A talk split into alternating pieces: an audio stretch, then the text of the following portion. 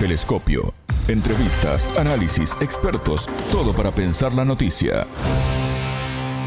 Bienvenidos a Telescopio, el programa de análisis de Sputnik. Desde Montevideo los saludamos, somos Natalia Verdún y quien les habla, Alejandra Patrone.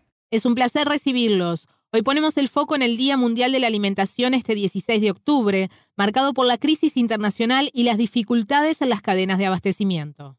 Es por eso que entrevistamos al costarricense Marco Sánchez Cantilo, director adjunto, División de Economía Agroalimentaria de la FAO. En Telescopio te acercamos a los hechos más allá de las noticias. Cada cuatro segundos muere una persona de hambre en el mundo. Situación agravada por la pandemia, el cambio climático y la crisis internacional. El pacto alimentario alcanzado en julio por la ONU con Rusia, Ucrania y Turquía para suministrar víveres y fertilizantes a los mercados internacionales está a punto de expirar, lo que genera preocupación y señales de alerta sobre el avance del hambre en el mundo.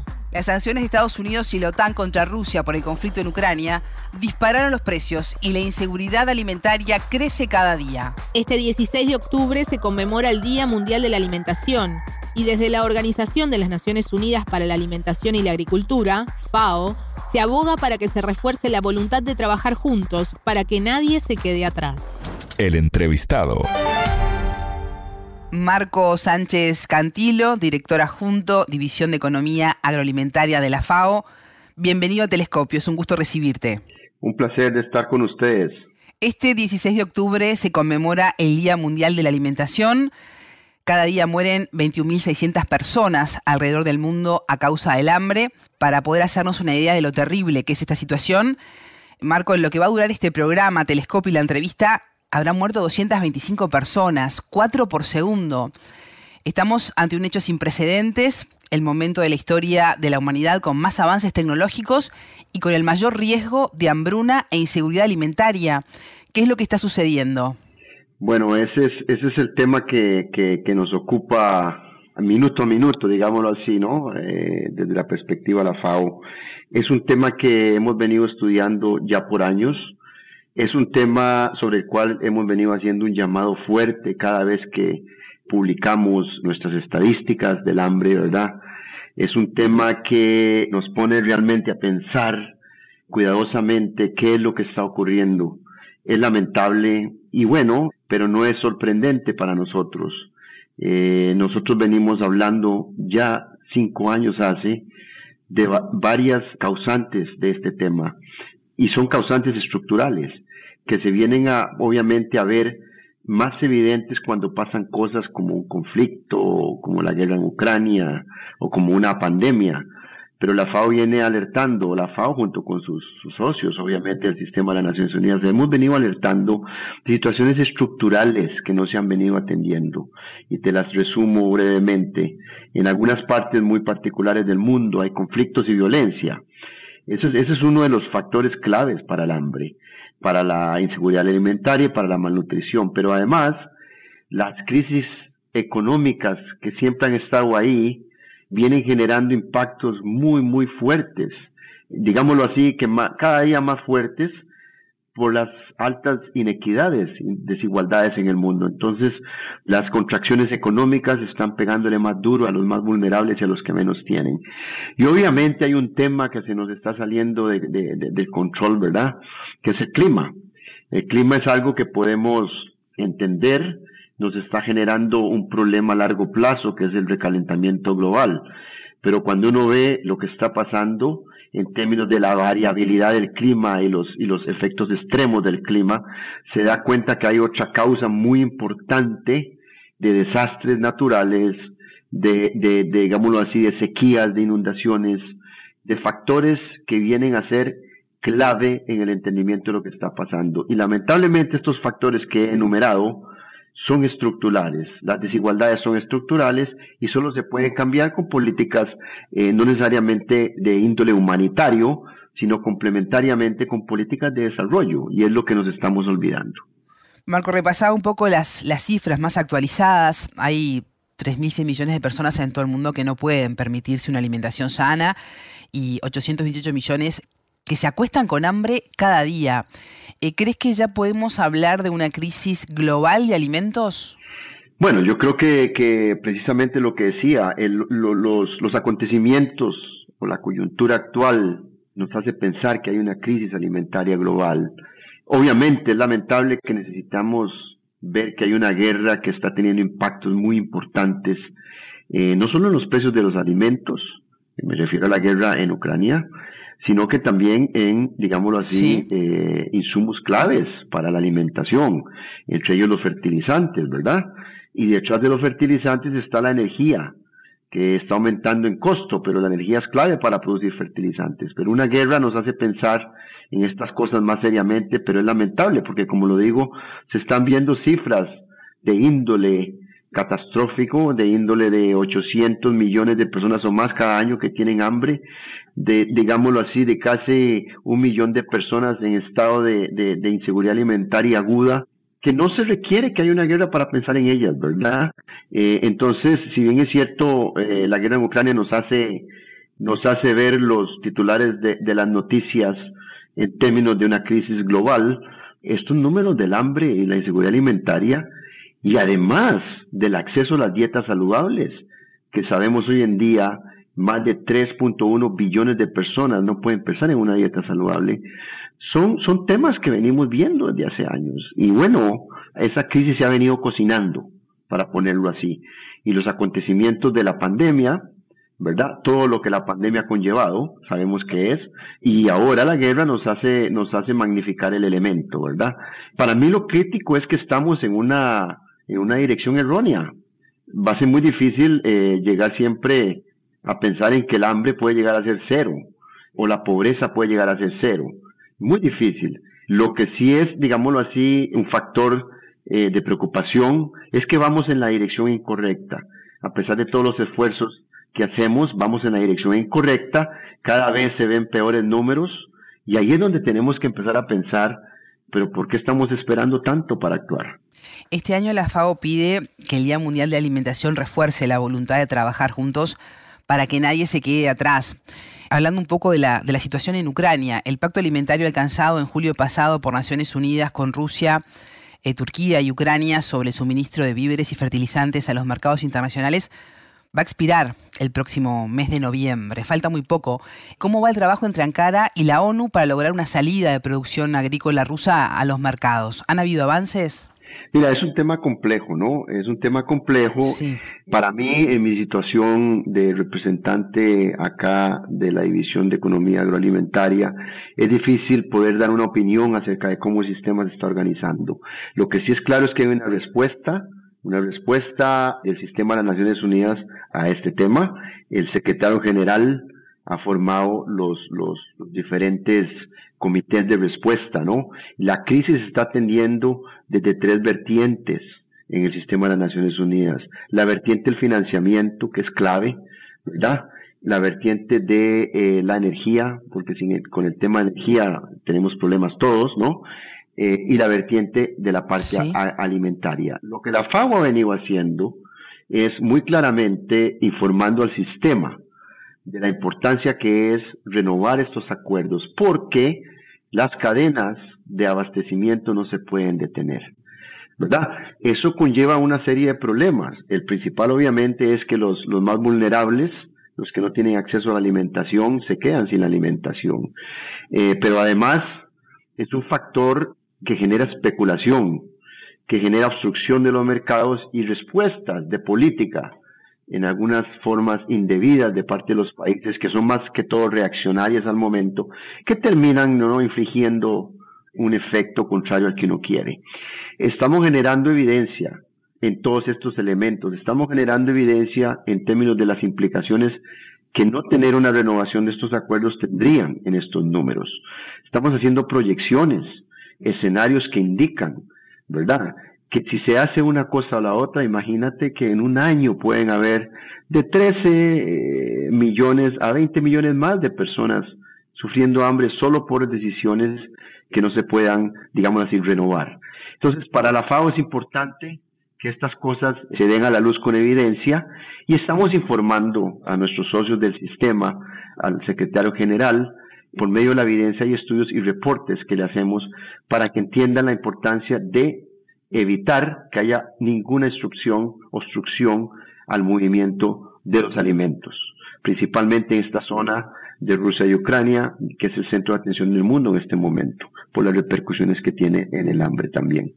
Marco, y un poco profundizando eso que decías de las crisis económicas y cómo los mercados reaccionan sobre lo que sucede en el presente, pero también por las expectativas del futuro. Decías, bueno, hay especulación. ¿Han detectado desde la FAO el acaparamiento por parte de mediadores, distribuidores e incluso de productores de alimentos? Mira, eh, mm, digamos que con nuestras oficinas eh, en los países, con nuestros socios más regionales, intentamos darle un seguimiento a ello. La FAO lo que sí está analizando diariamente, ¿verdad? Son los precios, los precios de los alimentos para entender un poco lo que está pasando. Y ahí, por ahí se ve detrás del comportamiento de esos precios de los diferentes rubros en la alimentación, ¿verdad? Cómo se mueven los precios de cereales, cómo se mueven los precios de los vegetales, de las carnes, etcétera. Por ahí se ve que sí hay un efecto importante en términos de la volatilidad de los precios.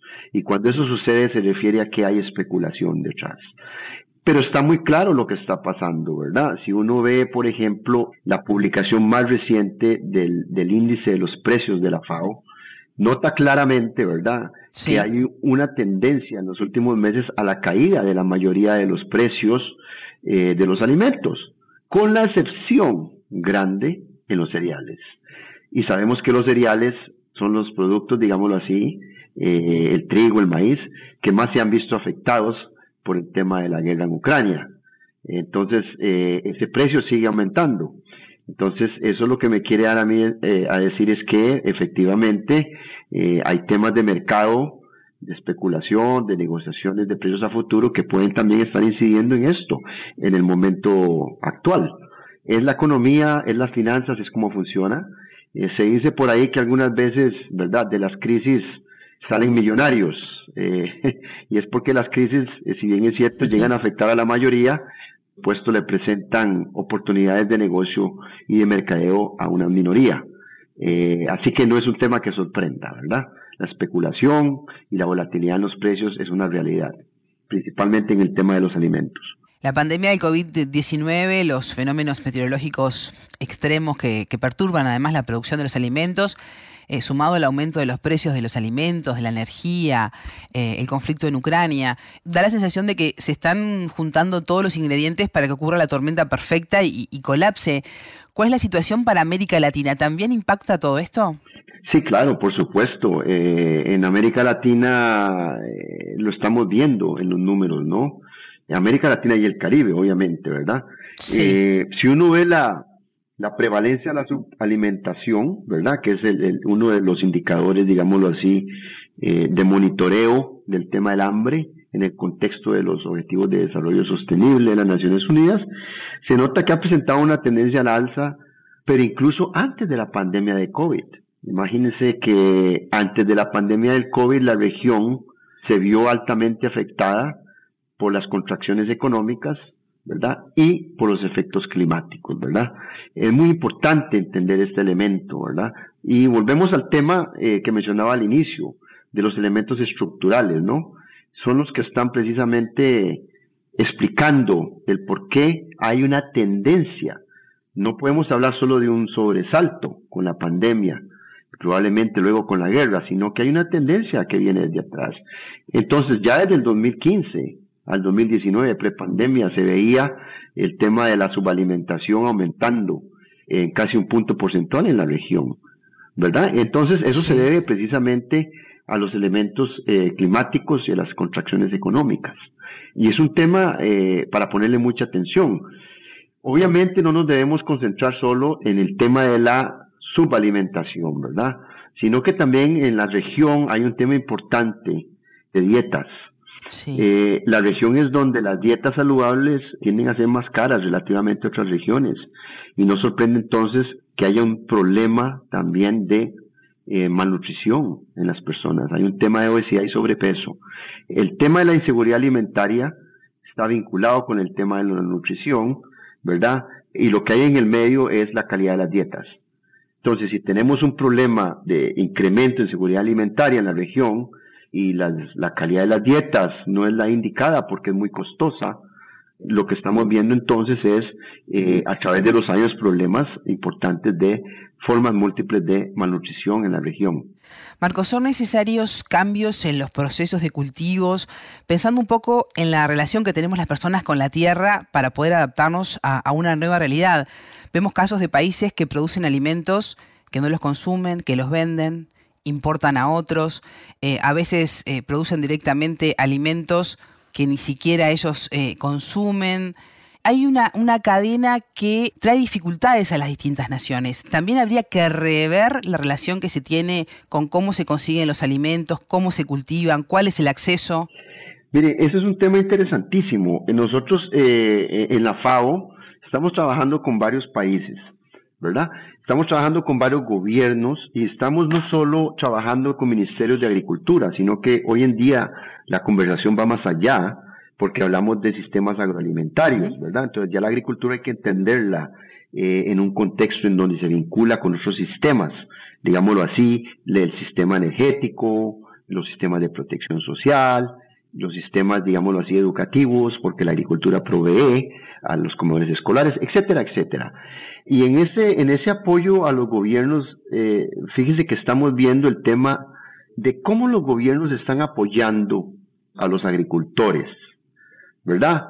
Y nos hemos dado cuenta que hay una serie de incentivos, ¿verdad? Sí. Que son distorsionantes porque llevan al productor o le mandan al productor señales respecto a producir ciertas cosas para beneficiarse de esos incentivos y que no necesariamente están permitiendo producir lo que se debe producir y darle al consumidor lo que el consumidor debe consumir para tener una dieta saludable y una vida saludable.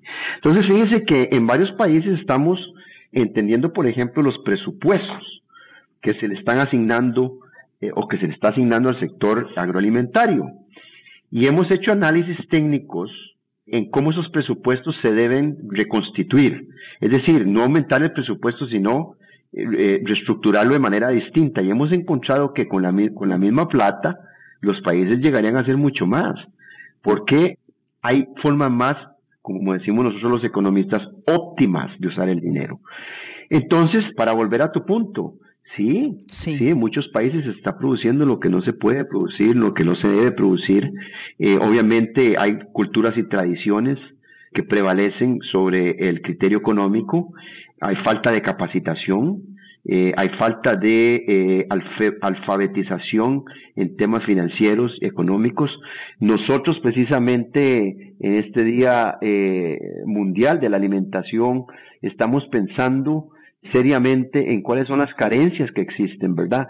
Y una carencia clarísima que se nos viene a la mente es la capacitación. Estamos trabajando de una manera en la cual, ¿verdad? La consulta es muy importante. Entonces, eh, ahora que estamos vinculándonos con los gobiernos para ayudarlos a reconstituir sus presupuestos de forma tal que el apoyo a la agricultura y a la alimentación tenga mejores resultados, ¿verdad? Ese trabajo técnico está involucrando a los productores, ¿verdad?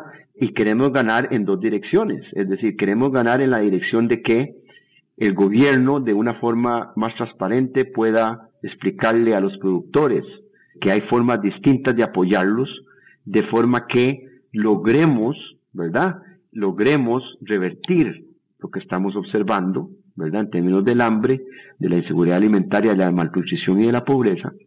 Pero al mismo tiempo, queremos que los agricultores le den feedback al gobierno, ¿verdad? Porque hay una serie de elementos que los datos no llegan a registrar pero que el conocimiento de los agricultores sí, los tienen presentes, ¿verdad? Entonces en eso estamos, precisamente porque entendemos que eh, en el campo se están tomando decisiones que no son las más informadas, ¿verdad? Y eso es un tema que le atañe no solo al gobierno, porque están tomando decisiones de política no informadas, sino que también a los productores. Entonces aquí eh, la FAO se está preocupando muchísimo, no solo por ejercer su rol de agencia técnica de las Naciones Unidas, generando evidencia, pero además haciendo un puente entre esa evidencia y los agentes clave del sistema agroalimentario, obviamente eh, los agricultores eh, al frente de ese sistema, ¿verdad? Marco Sánchez Cantilo, director adjunto, División de Economía Agroalimentaria de la FAO. Muchas gracias por estos minutos con Telescopio. Un placer de haber estado compartiendo estas ideas con ustedes. Telescopio. Ponemos en contexto la información. Hasta aquí, Telescopio. Pueden escucharnos por Ya lo saben, la frase del día la escucharon en Telescopio. Todas las caras de la noticia en Telescopio. Lo que la FAO ha venido haciendo es muy claramente informando al sistema de la importancia que es renovar estos acuerdos, porque las cadenas de abastecimiento no se pueden detener. Telescopio, un espacio para entender lo que sucede en el mundo.